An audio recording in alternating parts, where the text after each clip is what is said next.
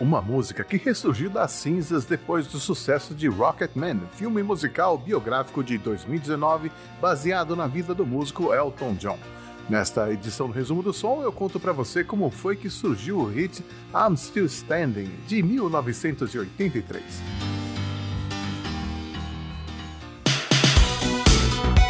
Resumo do Som.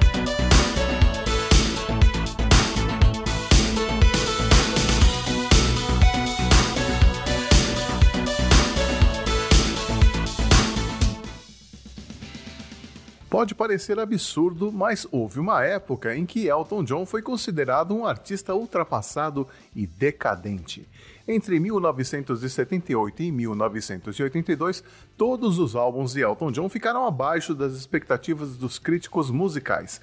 A Single Man, de 78, Victim of Love, de 79, 21 at 33, de 1980, The Fox, de 1981 e Jump Up, lançado em 1982, realmente ficaram de fora das paradas dos 10 álbuns mais vendidos no Reino Unido, feito que Elton vinha realizando regularmente desde 1970 com exceção do álbum Madman Across the Water, de 1971, que ficou só na 44ª posição justamente o álbum que traz a música Tiny Dancer, que foi ganhando popularidade com o tempo e também graças ao filme Quase Famosos de 2000.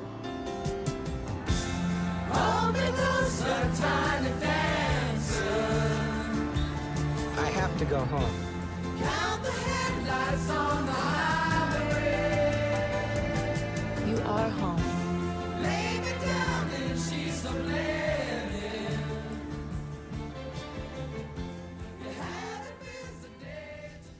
Alguns acreditam essa queda na popularidade de Elton John ao fato dele ter insinuado em 1976 que era gay. E talvez tenha sido essa recepção negativa do público que o levou a assumir publicamente sua homossexualidade apenas em 1988. Outros alegam que foi a ausência do letrista Bernie Taupin como parceiro musical de Elton John uma simbiose que durou de 67 até 1976 com o lançamento do álbum Blue Moves. Mas não havia nenhum drama de novela por trás dessa separação, não.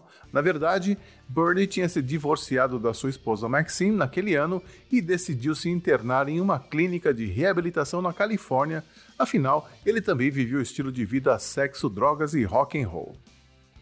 Com Bernie internado e focado em sua recuperação e Elton na Inglaterra, ficou bem difícil manter o consagrado esquema de composição das músicas.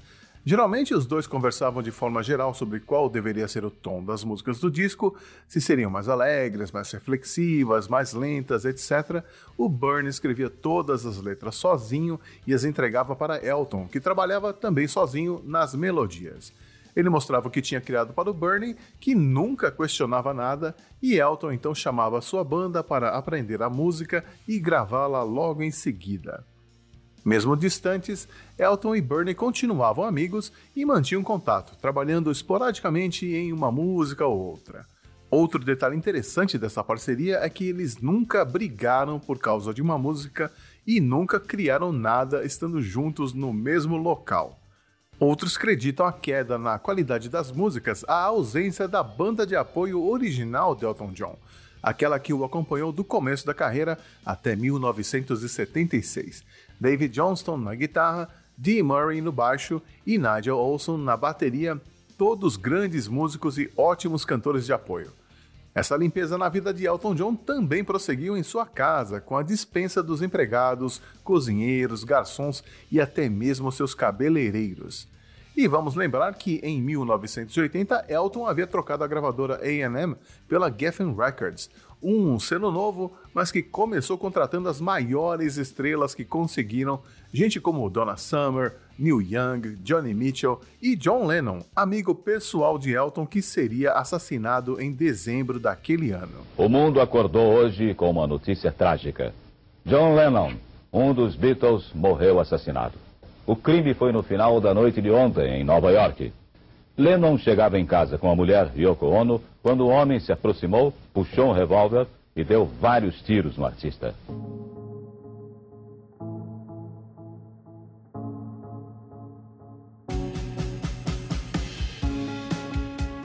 O começo dos anos 80 foi difícil para Elton, que tentava se reinventar e modernizar sua música para continuar fazendo sucesso na nova década. E nesse ponto, uma inovação tecnológica que se tornou onipresente nos anos 80 foi crucial: o sintetizador. Não que não houvesse sintetizadores nos anos 70, mas foi só nos anos 80 que Elton descobriu que gostava de compor nele. Segundo Elton, ser um pianista é completamente diferente de ser um guitarrista. É muito difícil escrever canções de três acordes no piano.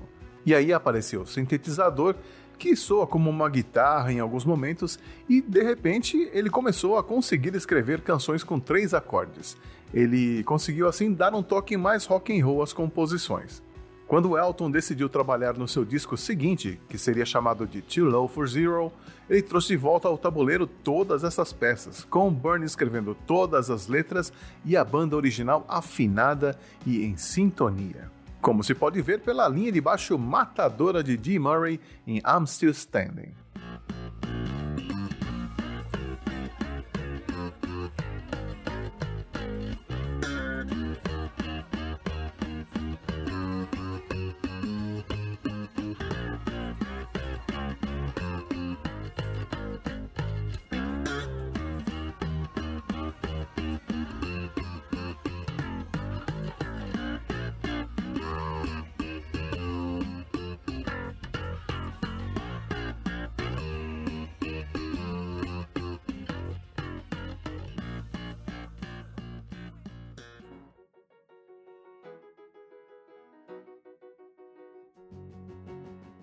A letra da canção foi inspirada pelo fim de um relacionamento de Bernie Taupin, com o qual ele não se ressentiu, tão pouco sofreu e, francamente, pouca falta fez na vida dele.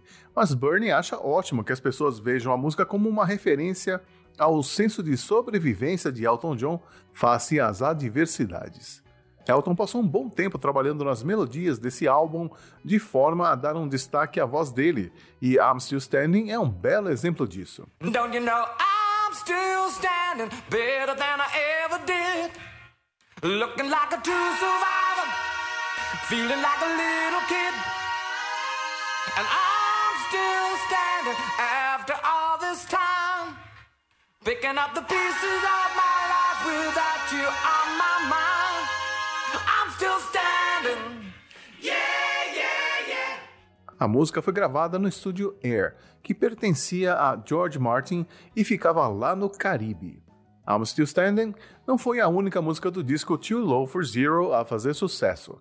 A balada I Guess That's What They Call It The Blues também foi muito bem recebida e trazia uma participação especialíssima na gaita. Ninguém mais, ninguém menos que Stevie Wonder.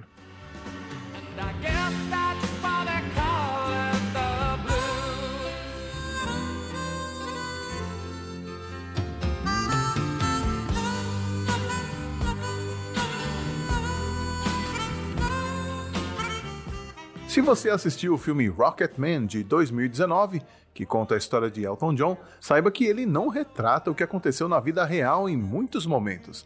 No caso de I'm Still Standing, ela não foi escrita enquanto John estava em reabilitação e o videoclipe da música não foi gravado depois que ele saiu de lá.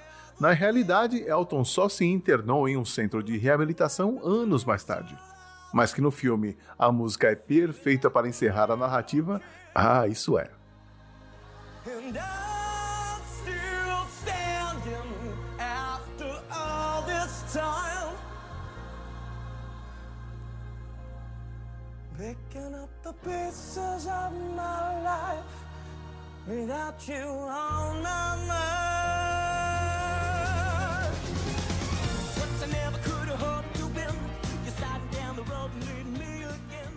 Elton tinha um objetivo egocêntrico para se dedicar tanto ao novo álbum, calcado em um instinto de sobrevivência de uma estrela do rock. Reencontrar a popularidade dos tempos áureos. E ele estava disposto a tudo para conseguir isso. Participou de eventos, gravou videoclipes, virou alvo de manchetes sensacionalistas e chamou várias feras para participar dos trabalhos, como o produtor Chris Thomas, que tinha trabalhado com os Beatles e Paul McCartney.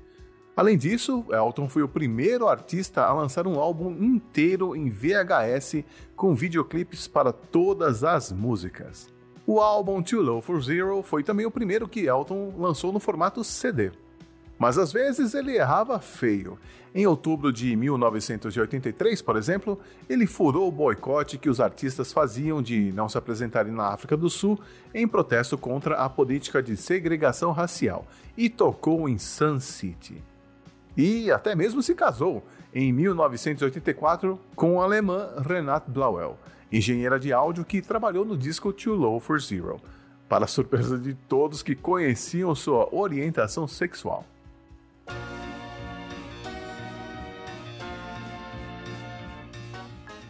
Falando sobre o videoclipe, é bem provável que ele tenha ajudado I'm Still Standing a fazer sucesso, visto que em 1983 a MTV já ditava o que era sucesso ou não.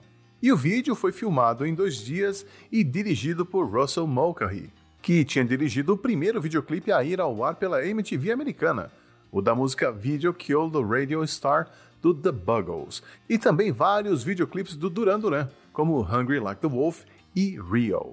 Mas nos anos 80, a produção de um videoclipe era feita na base do improviso, não havia um roteiro e as ideias das cenas vinham todas da cabeça do Russell, que levou Elton e toda a equipe de filmagem para o Intercontinental Carlton Cannes Hotel em Cannes e na parte da Riviera Francesa em Nice, na França. Russell usou um helicóptero para gravar algumas cenas e também filmou algumas coreografias no primeiro dia.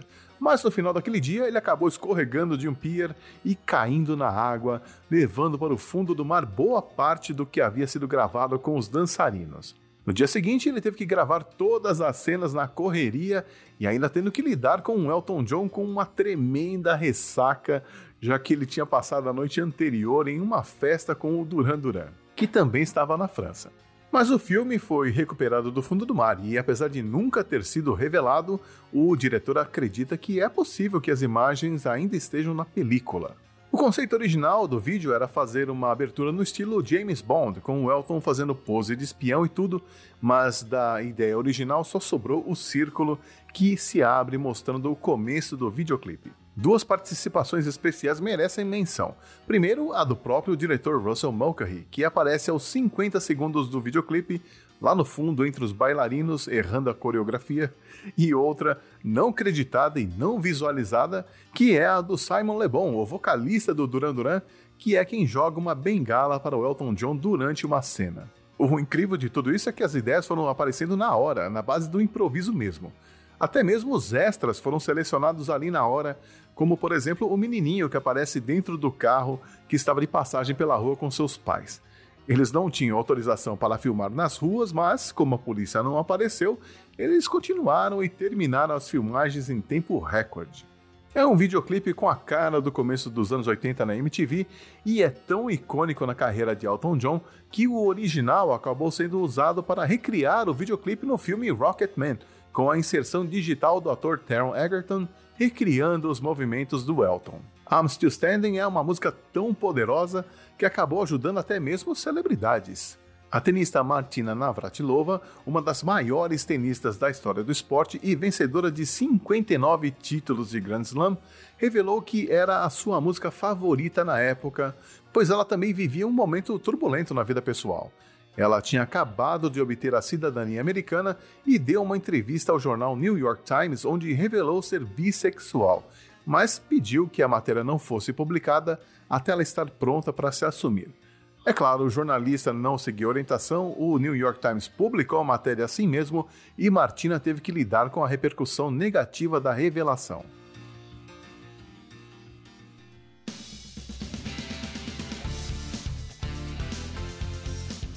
Lançada em 3 de julho de 1983, I'm Still Standing é a música mais rápida da carreira de Elton John. Rápida mesmo, no sentido literal, falando em batidas por minuto. Rápida também foi a ascensão da música na parada de sucessos, onde chegaria ao quarto lugar no Reino Unido e ao décimo segundo na parada da Billboard. Em 2019, por conta do filme Rocketman, a música voltou à parada americana, chegando ao nono lugar em junho daquele ano. É uma música que expressa perfeitamente a atitude de Elton naquele momento em sua carreira e que a gente ouve agora.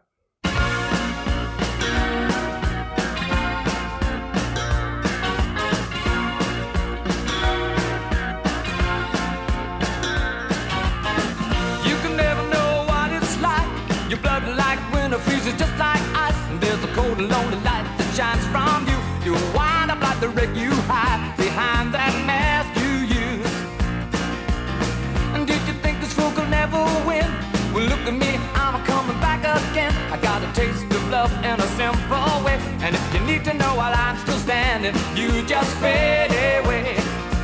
Don't you know I'm still standing better than I ever did? Looking like a true survivor,